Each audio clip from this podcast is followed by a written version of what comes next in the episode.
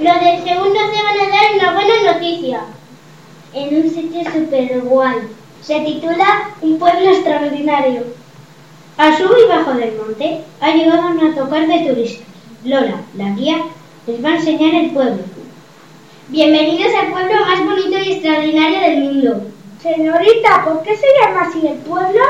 Señor, ¿no ve que está en un monte y todas las calles son empinadas?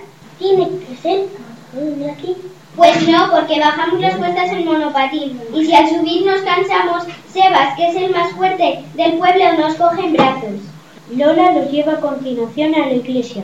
Qué pequeña, yo soy de León, allí hay una catedral enorme. Lola los conduce después al río para ver el puente de piedra.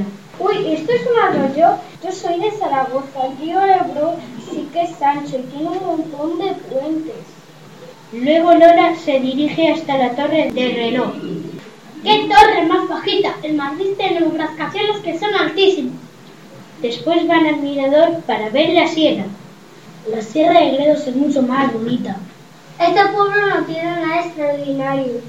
Aún no hemos terminado. Miren, esta es la Plaza Mayor. Es minúscula.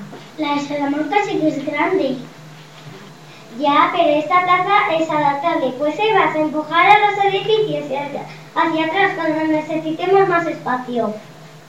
¡Oh! Observen ahora esta increíble fuente de piedra. Increíble, pero si solo es un chorrito de agua. ¿Y quién ha dicho que sea agua?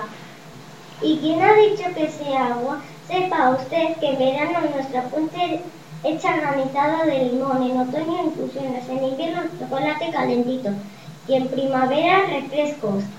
¡Oh! Este olivo que ven aquí tiene 64 años. ¿Y qué? En Jaén tenemos olivos centenarios. Ah, pero seguro que son las renecinas.